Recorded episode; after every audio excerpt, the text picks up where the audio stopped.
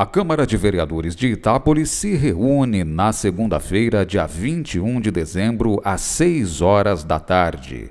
A sessão extraordinária deve ser a última do mandato 2017-2020.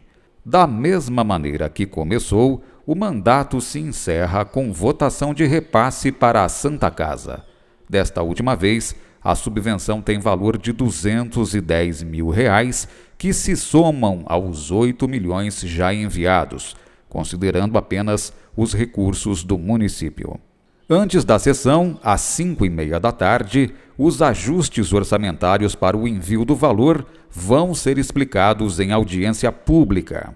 E os vereadores também votarão projeto de lei do Executivo que oferece desconto de 95% dos juros e 75% das multas para pagamento à vista de tributos municipais devidos e gerados até 31 de dezembro de 2020.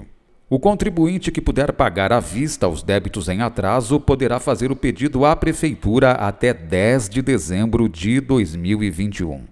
Incluem-se no programa de regularização fiscal até os débitos alvos de ação judicial de execução fiscal. O Refis, então, oferece desconto de 95% dos juros e 75% das multas para pagamento à vista de tributos municipais devidos e gerados até 31 de dezembro de 2020. O pedido para entrada no Refis pode ser feito na Prefeitura até 31 de dezembro de 2021, de acordo com o projeto de lei. E a sessão vai ter ainda aumento do valor das requisições de pequeno valor, que subirão dos atuais 6 para 15 salários mínimos, em sentenças judiciais contra o município transitadas em julgado a partir de janeiro de 2021. É o que diz o texto do projeto 110-2020, de autoria do Executivo.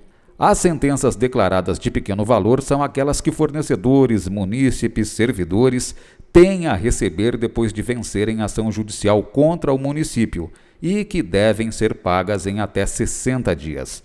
As sentenças consideradas de pequeno valor transitadas em julgado até 2020 correspondem a até seis salários mínimos.